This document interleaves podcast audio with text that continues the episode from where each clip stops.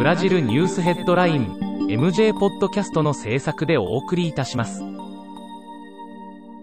ブラジルニュースヘッドラインは、ブラジルの法事紙日経新聞の配信記事を音声で伝えるニュース番組です。ブラジルの社会、政治、経済に関する記事の見出しのみを抜粋してお伝えします。4月30日のニュースです。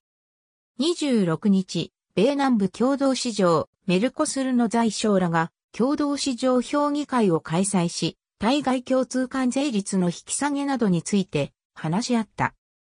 アメリカは渡航に関する規制緩和を行い、ブラジルを含む33カ国に対して、ジャーナリストや学生の渡航を認めた。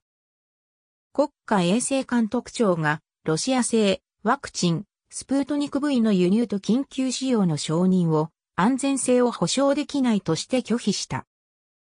28日、サンパウロ市ブタンタン研究所がブラジル初の国産コロナワクチンとなるブタンバックの製造を開始した。連邦遺棄祭は収賄罪で拘束中のクーニャ、元下院議長の釈放を命じた。ブラジルニュースヘッドライン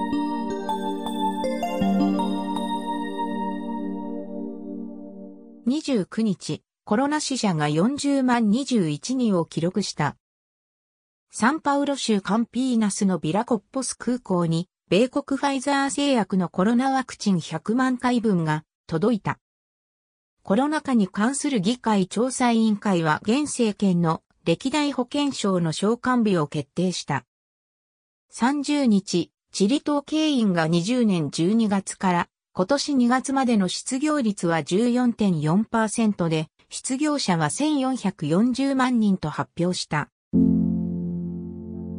日経新聞サイトでは最新のブラジルニュースを平日毎日配信中。無料のメールマガジン、Twitter、Facebook、Instagram から更新情報をぜひお受け取りください。ブラジルニュースヘッドライン